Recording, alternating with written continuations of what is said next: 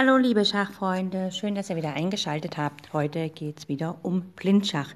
Wir wollen drei Felder mit einer Figur sicher angreifen oder überhaupt einen Angriff uns ausdenken, wo eine Schachfigur alle drei Felder angreift. Ja, äh, wer noch nicht geübt ist, sollte sich ein Schachbrett daneben legen und eventuell drei Münzen nehmen oder so, das kann er das da drauflegen und sehen.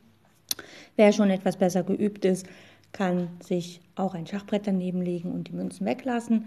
Und wer total Profi ist, der kann auch das Schachbrett weglassen und sich das einfach im Kopf vorstellen. Gut, fangen wir an. Als erstes wollen wir mit einem Turm folgende drei Felder angreifen. Das Feld A2, das Feld D7 und das Feld G2.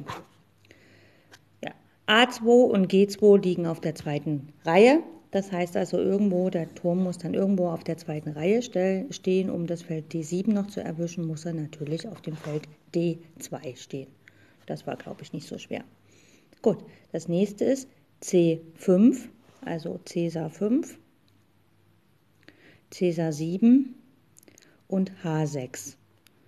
Und auch hier hört man schon wieder Cäsar 7 und Cäsar 5, die liegen beide auf der C-Linie. Und da muss man auch schauen, dass man von der C-Linie mit dem Turm das Feld H6 erwischt und das geht vom Feld C6 aus.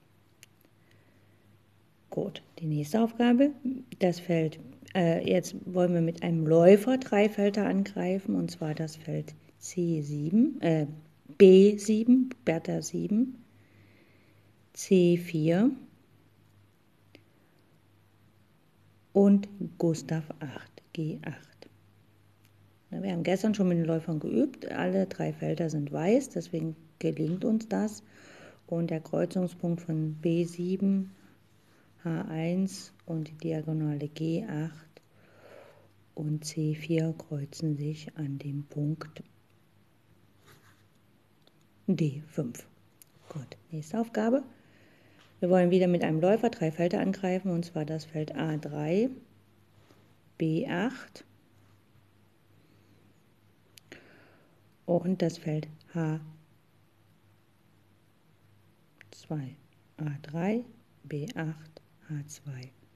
Und wir sehen schon auf B8, H2, das ist eine Diagonale und da muss man gucken, wo die Diagonale A3, F8 diese Diagonale kreuzt. Und wer die letzten zwei Läuferübungen mitgemacht hat, der sieht ganz schnell, dass das das Feld D6 ist. Gut, noch ein, äh, eins mit dem Läufer, und zwar das Feld A1, das ist ein schwarzes Feld, A7, das ist auch ein schwarzes Feld, und H8. Und da sieht man schon, A1 und H8 liegen auf einer Diagonale.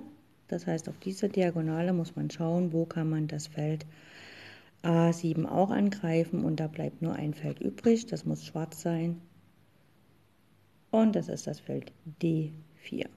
Gut, das waren die Übungen für heute. Ich wünsche euch viel Spaß damit. Ihr könnt das selbstständig auch nochmal üben, indem ihr einfach äh, euch Felder ausdenkt. Natürlich ist es da gut zu wissen, welche Felderfarbe äh, jedes Feld hat. Das ist mitunter am Rand leichter als in der Mitte.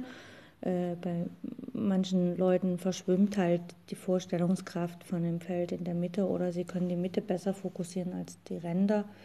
Und das ist gut zu üben. Also 8 mal 8 Felder klingt zwar viel zum Visualisieren, aber letztlich ist es gar nicht so viel.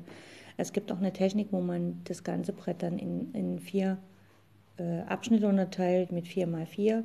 Äh, das finde ich nicht ganz so sinnvoll, weil man dann immer wieder von, einer, von einem der Felder in das andere denken muss.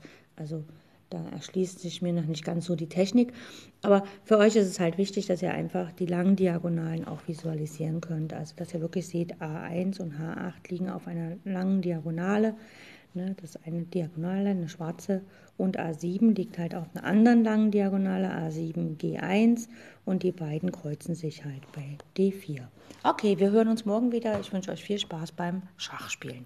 Und danke fürs Zuhören. Tschüss, tschüss.